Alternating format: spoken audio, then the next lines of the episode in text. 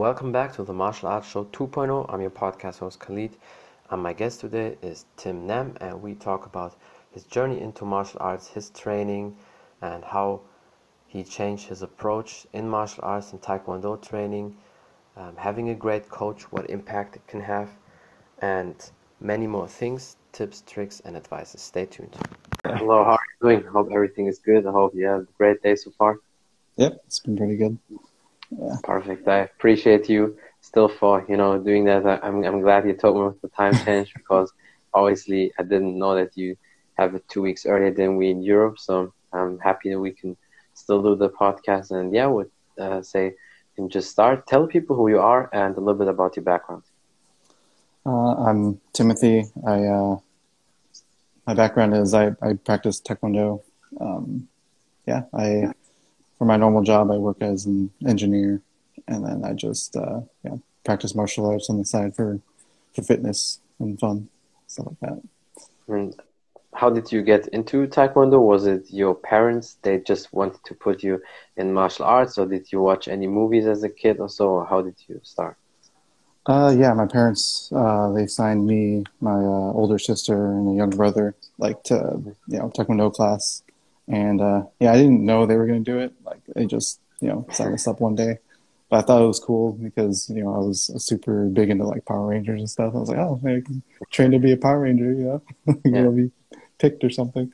But yeah, um, yeah, and it wasn't, it was kind of unexpected, but uh, we stuck with it. And uh, yeah. That's cool. So basically, they they found a hidden passion for you. That's a lot of times you never know if it's really your passion, but then you do it a couple weeks, a couple times, and then suddenly you discover, oh, you really like it a lot. Yeah, yeah. How old were you when you started with Taekwondo? I was uh, eight years old. Mm-hmm. Yeah. And did you do any other sports um, as well um, as a kid or teenager, or just Taekwondo? Uh, I was pretty big into basketball. Uh, that was yeah, ever since like kindergarten, uh, that was the one thing I was like really obsessed with. And then yeah, and then we did taekwondo, and so and then both became my, uh, like yeah. my passion. So yeah. And uh, was it maybe also your parents put you into martial arts because obviously a lot of you know Asian people they love martial arts in general. It's part of of your culture, or was it just because they wanted to you know sign you up for some martial arts? Actually, I never I never asked them why. it was just something that we, we always did. But I mean, I probably should ask like my mom and dad like um, yeah how they found the school and stuff. I mean, it wasn't that far away from my house, so but like yeah, I don't know exactly know what uh, brought up or what how they came about that decision. But uh, yeah, maybe they just wanted us to get into more sports. so yeah. Uh, from uh, which country uh, is your family, if it's okay to ask? Uh, my mom is originally from the Philippines. my dad is from uh, was from Cambodia, and then they both met in like Chicago. So then, is is is in Cambodia is uh, martial arts? I mean, I know they have certain styles there, but is it very uh, common? Obviously, in in the Philippines, it's the Filipino martial arts, and there's also the Filipino stick and stuff like that. But is it there also common in Cambodia? Uh, I'm not actually sure. I think they have something really similar to like Muay Thai. Thailand, probably some Muay Thai and Muay Thai Boran or stuff like that. But yeah. Yeah, I think they have something similar to Muay Thai. Uh, probably very similar, um, but I haven't yeah. really looked into it too much. Yeah. Was it back then in your time when you started as a kid? Was it like a thing for uh, kids to do martial arts? Because I know obviously in America you have high school and college wrestling, and I know a lot of um, boys they like that and they do that. But was it a thing in your time as a kid, martial arts, uh, or were you one of the few people who did that? Actually, yeah. Like with all the friends I knew and everyone around me, like there weren't that many, but um, but yeah, but but there's still a lot of like people that um, join different schools around, but like it wasn't super common. Like I would meet someone uh, that you know was in taekwondo unless I was I met them at a tournament or something. But yeah, like I had a couple classmates that that um, joined in too, but it was it's not as common as like high school sports and like, yeah yeah. Although I can imagine, and especially when you were you uh, living in California at that time, because California is really a place for martial arts, and when there's a lot of martial arts schools, especially in the um, mid or late 90s when also jiu-jitsu became very famous. There was uh, martial arts school after martial arts school then obviously all the karate schools because of the movies and taekwondo as well. So um, i can definitely imagine it was probably pretty popular. Yeah yeah. Well i grew up in uh, or i'm, I'm in washington uh, and i think the, yeah i don't i wasn't really like aware of the scene like you know like how like uh but yeah, like the, we had a lot of there were quite a bit of schools around the area, and like we had a lot of like tournaments and stuff. But yeah, I don't know, like most of my knowledge was just insulated inside my school, so I wasn't really mm-hmm. sure what, what, was out there. yeah. yeah. And when you started your Taekwondo journey, did you knew right away, okay, maybe that will become a thing for you, or you really like it, or was it a little bit later for you when you realized okay maybe you can do a little bit more with that?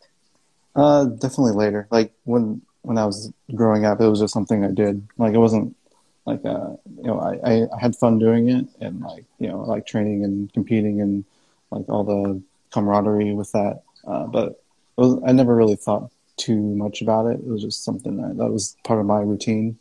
Mm-hmm. was, you know go to school just train and then play basketball after that and then repeat. Like it, yeah, it was just part of my routine. I, yeah. so basically, China was like taekwondo, basketball, taekwondo, basketball, uh, almost just like that, right? Yeah. yeah. So yeah, it's definitely active. It's very important because I know, especially, and I'm pretty sure. Um, do you teach kids as well? Sometimes when you uh, teach taekwondo classes or when you um, help out. Uh, back when I was at the school, yeah, like we our master would have us like you know break them into groups and teach and mm-hmm. and just uh, like yeah we learned kind of how to teach and stuff like that. But right now i'm not really teaching or haven't taught yeah. anybody in a long time uh, aside from like giving people advice over instagram but yeah. But as you know probably like uh, it's very common very sadly these days kids um, more and more they don't do any activities. They just play on the computer watch tv and stuff like that at least it seems like you definitely had a very active childhood, and it's always good to move and to do different things. Yeah, yeah. Um, but I also did play a lot of video games too, on like weekends yeah. and stuff. but yeah, but it, you still moved, and you um, probably still did all the time you're training. And did you um, did you have to do it always? You know, the, did you always find the motivation from yourself, or sometimes you had um, days or weeks where your parents had to push you, come on, you have to go to training, no video games? yeah, it was something we had to do, so it wasn't really a choice. Uh, like, so yeah, I, I wouldn't say I had the inner motivation back then. It was just something I had to do, uh, and yeah, I, I, I complained sometimes, and you know, you know, oh, I have homework, but for the most part, it, it was yeah. Since uh, since we did like you know compete in tournaments and stuff, I figured you know it, it's still it's something I you know I had to do to keep up and so yeah. yeah. Then probably when you were a little bit longer in martial arts, like from 16 plus, you probably had more motivation from yourself because obviously then you uh, changed and you were better and better all the time and start competing, and you definitely probably feel like okay um, yeah, I have to do a lot, and it's for me mandatory if I have to, you know, keep up and improve. Because otherwise, you know, the other kids they would definitely not sleeping, and they try to, you know, improve all the time. Yeah, um, actually, like so, I trained a lot from second grade to like the end of high school, and then after that, I kind of just like stopped. Like uh, when I guess I stopped when I stopped having to have when I when I wasn't expected to go anymore because um, you know my my uh, sister went off to college and my brother was more focused on basketball and like I kind of lost a lot of like yeah passion and motivation at that point. And I wasn't sure you know what to do. And um, so yeah like most of my motivation came in the past like pretty much after I graduated from college. Uh, I like um, I kind of missed you know training and kicking and stuff like that. And I hadn't done any of it really. Like for years. Uh, and so, yeah, and I think it's, yeah, the, that motivation and passion is really something you have to find, you know, with, um, sure. like you might, you'll go through patches of like, you know, um, uh, just losing it. But then, yeah, I eventually I just realized that you know I actually like enjoyed training and getting better and wanting to get back to where I was before. So, yeah. Before that, I just I focused on other sports like uh, I did track and field. Uh, yeah, when I stopped taekwondo, I had like really no direction. My friends recommended me just start like track and field and cross country, and so I did that because I gained a lot of weight after that. Like it was bad. Like, yeah. and then uh, and so that really helped me get back in shape. And then I yeah like running in high school was like one of the funnest times of my life was with the team and everything like that. And I was obsessed with like hurdles and like the mm-hmm. technical aspect, just like with kicks. Yeah. So like it's really technical. Like I applied that to hurdles. Like I wasn't the fastest hurdler. I was very slow actually, but I was uh, super technical. And then um, yeah, and then so after running, uh, yeah, I, I, ran a little bit in college too, and then um, yeah, and then after college I, I, found that I missed taekwondo and I wanted to come back to it, so I joined a school um, after that. Yeah, I'm probably also you got a lot of benefits from the hurdles because all the jumping definitely applies very well to taekwondo for the kicks, jumping, and the power leg drive. So there were definitely some benefits you could took from that hurdle yeah. time. And sprinting and, uh, in general just helps with like explosiveness yeah, oh, yeah. and speed and yeah. definitely. Mean, can definitely all the drills. Talk.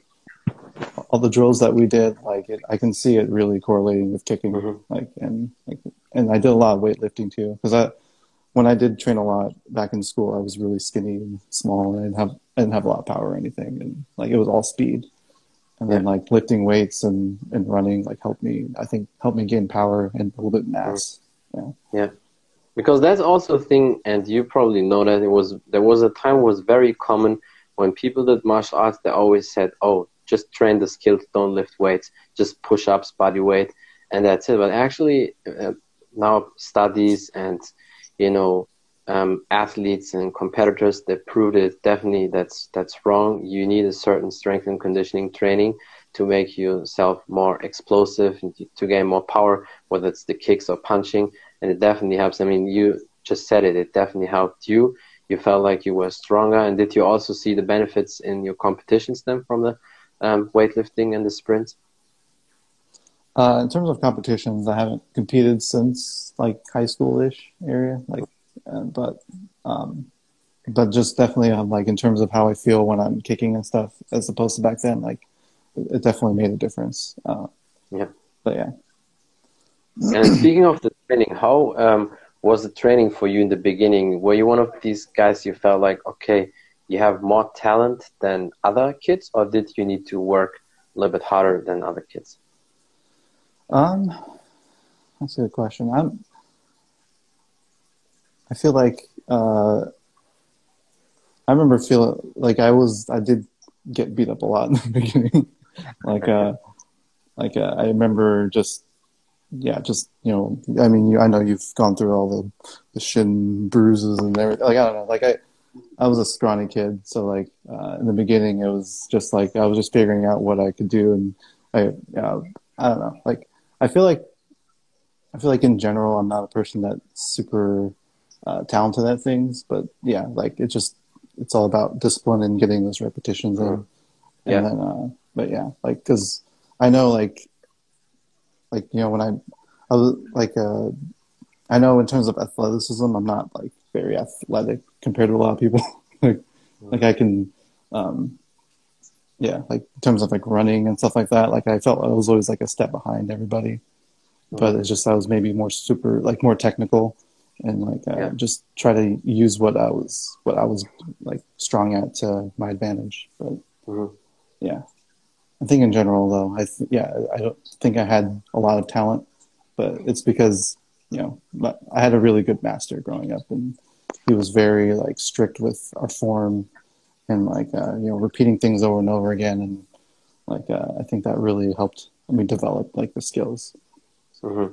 I mean that's also a strength and that's also very important. Some people rely a lot of times are very heavy on their athleticism, which can be helpful, but it can be also then the downfall for a lot of people because if you rely all the time on on the athleticism and never too much on technique like you do, then eventually when they face somebody who has the same or, or almost the same athleticism but a better um, understanding for the techniques, these people will always win, not just you know in, in um, competition but also in training. So I think also just doing the reps all the time, all the time is just better. I mean, for me, it was the same. I would also not say I was the most talented one, but I always knew I would get through that, and the other people, they will you know break. They will stop one day, or they will slip. They will be lazy, and I I am not because I knew always my work ethic will basically um, kill these people, and that's why yeah. you, know, you just wrap it through. And especially now, when you're older, you see that for sure. I mean, now, and I'm pretty sure for you, it's the same.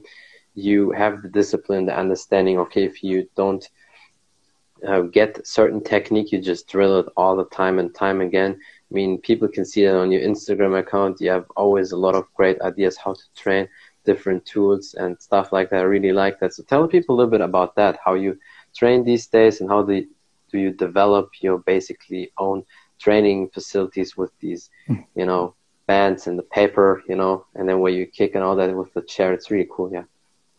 Uh, yeah, like I, I, I do like to always switch things up when I train. Like, you know, it does get re- repetitive if I'm doing the same thing. So, like kicking diff- different targets, kicking like, uh, like in different rooms and areas. Just uh, to me, it feels nicer. I can just um, more conducive for like just being less bored and motivated, and you can be more motivated and stuff like that. Mm-hmm. Um, and yeah, like I, along with the technical aspect of like the t- the kicks, like I like to try to figure out ways to, um, yeah, just improve uh, like my, yeah, like improve like different muscle groups and stuff like that that is required for it. So yeah, I, I don't know, like a lot of the stuff just comes to me like randomly. I'm like, oh, I can probably do this, like, and then I just see if it works, and then I'll post it if it's good, like, and uh, yeah, like a lot of it is just stuff that comes up throughout my time of thinking of like what else I can do to try to improve.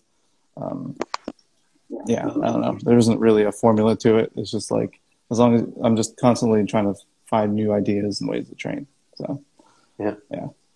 And what type of material or tools do you have for people maybe who think, okay, well, I have a pretty big room, but I don't know what equipment um, should I get or what can I develop or build? Um, well, you can always there's. Um, let's see. I'm pretty sure room. you have a sandbag.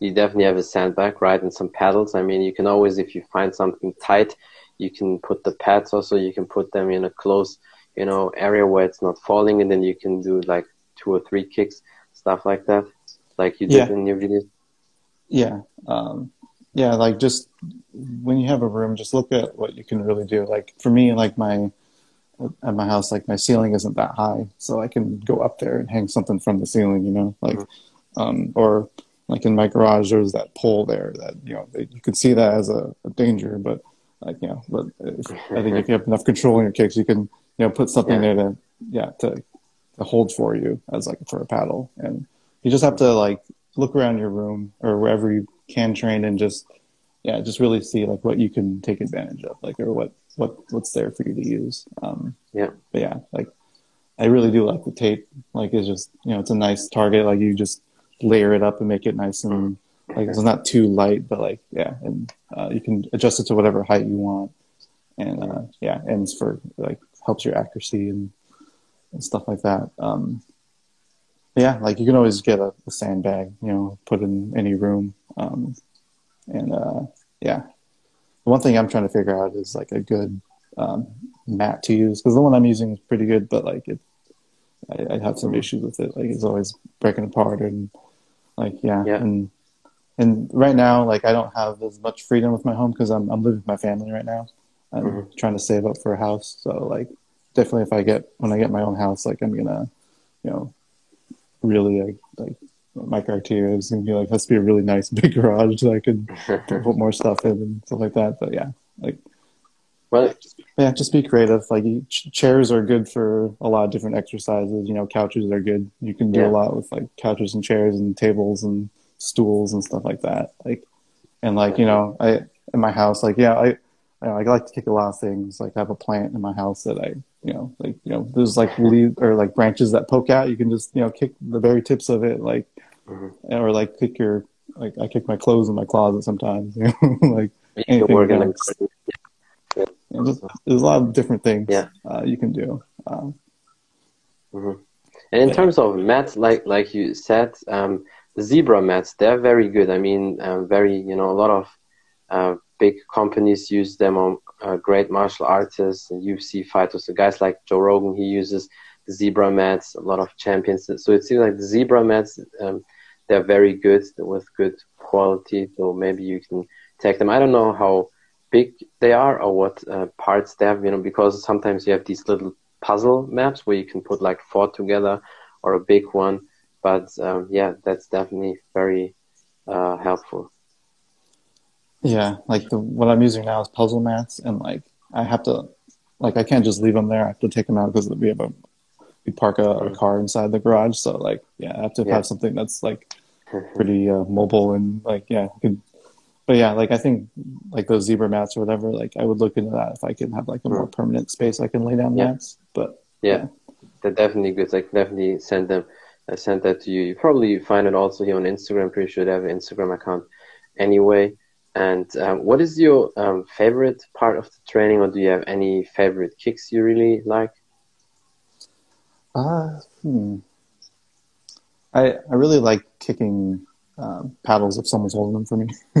like yeah, yeah. That, that's that's hard to find if you're alone and stuff like that. Luckily, I have family members who can do it. Um, but yeah, like my favorite kicks, like is definitely the, um, the tornado kick or 360 kick and the back kick or for me, I guess it's more of a turning side kick than a back kick. But yeah, yeah, like those are my two favorite kicks. Basically, like the Tichagi, uh, you know, a back kick to the body. This, is mm-hmm. that one you like most?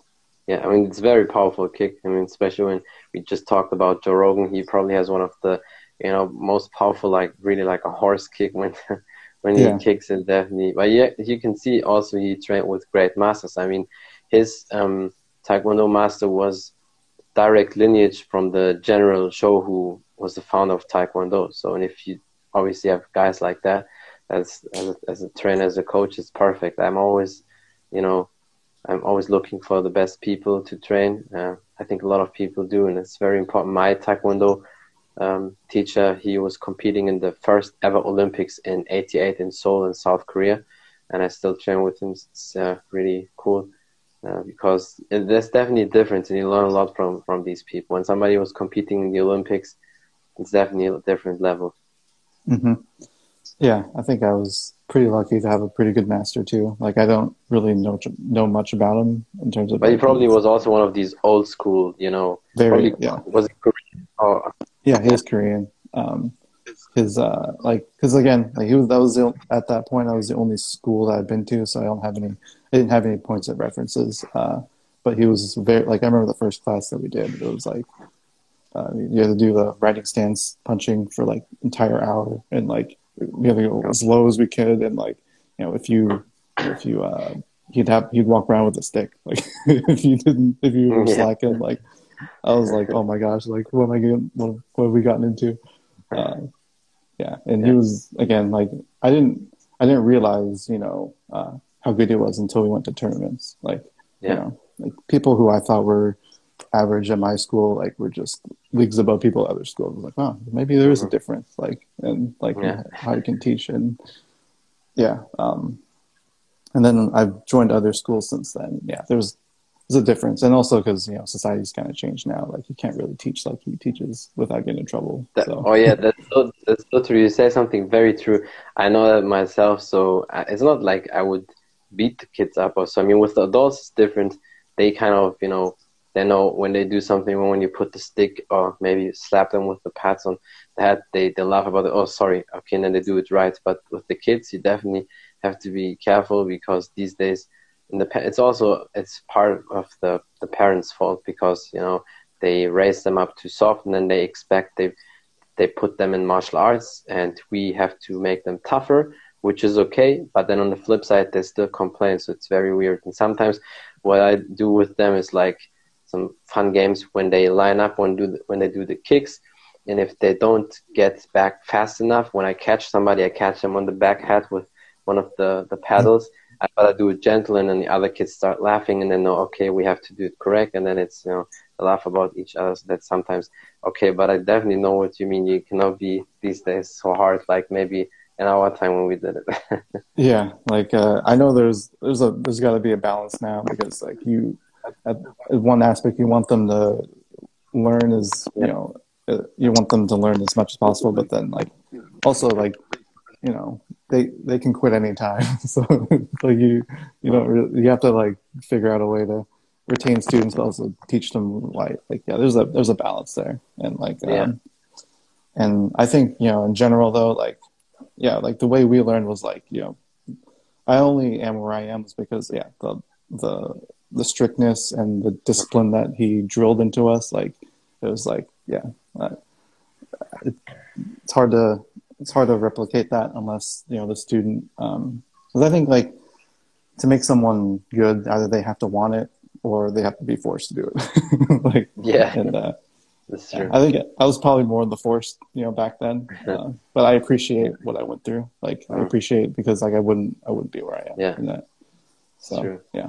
Because then when you're older, you think back about that and you think, oh, maybe it was a little bit hard from my parents or from the massa, but then you think like, actually they did something good for me because now you understand why, and now you know, because you already have that discipline now, it's easy for you. But sometimes it has to be like that. And even, and I know you probably know him as well, Wonder Boy from the UFC, that Steve Wonder Boy, um, mm-hmm. the fighter. And his dad, I had him on my podcast. He's uh, 65, and he said all his his kids, his five kids, his two daughters, and his three sons, they all had to do martial arts from three to 16. It was basically mandatory.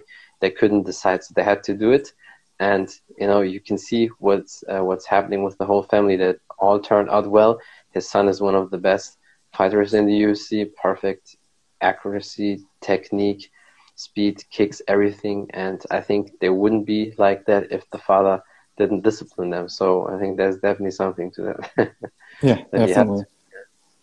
Mm-hmm. And like also like you know, a lot of these things you have to start when you're young. Like yeah um, in terms of muscle development how you move and like and gaining that those like um, mm-hmm. yeah just learning the movements and stuff is not it's something really hard once you're older and developed and yeah yeah aside from the yeah the mental aspect like physically it's very advantageous to start young mm-hmm. so. because it's it's hard when you i mean the flexibility or the power you can always build but if you start with 18 20 or so there's certain movements certain techniques the you know the the very like flowing like water and easy part of the kicking and the footwork and the movement there's a difference you can see the people who start as a little kid for them when they do certain kicks and moves it's very easy but the ones who started later there's always like something is blocked in their mind they kick yeah. always you know a little bit slower than the other kids because there's for whatever reason the body doesn't want to accept that movement as quick as maybe somebody who did it as a little kid. Yeah, yeah. Like there's something. It has to be something in, with like yeah, just like forming your muscles as you're like training, mm-hmm. growing up like that. Like it just enables you to move in certain ways. And it's probably possible yeah. when you're older, but I think you know very hard. Yeah. Yeah, like you when you're older, like you don't have as much time to train, and like it's just uh, it's yeah, like so I think like uh yeah i certainly think it's possible to get at a high level when you're older but like you have to dedicate so much time and you have to basically yeah. like um just yeah like and i don't know how much your body can take either but um yeah. Yeah. It's definitely true. Plus also kids you know they have no especially when they just have school they have no obligation. So that's that means school and training school and training. And that's you know how a lot of world champions were developed. They, they didn't do anything else. But as a kid um, when you finish with school, when you maybe did quick the homework, then you had like hours of time every day, and when you had holidays, uh, so again, a lot of weeks, like four, five, six weeks, again, just training, training, training all the time, and in that mm-hmm. time, it definitely helps. So yeah, I always would say if somebody has the chance, start as early as possible, and because you know it's just easier. But I mean, so I can definitely see why you are so successful because you started pretty early. It definitely helped you with your kicks. And um, yeah, is there anything else you want to say or something you want to promote? Some last advice, maybe?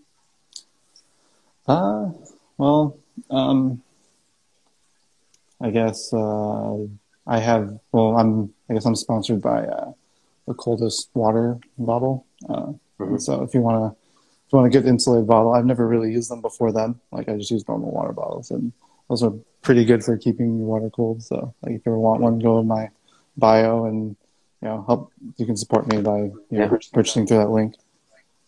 Um, other than that, uh, you know, you can anyone can get a hold of me on my Instagram. Uh, just message me if you have any questions. I get a lot of questions about like flexibility and mobility and like uh, techniques, and people send me videos, and I uh, critique them and help them out uh, if I can. Mm-hmm. Like, uh, but uh, like, yeah. And other than that, yeah, that's pretty much it.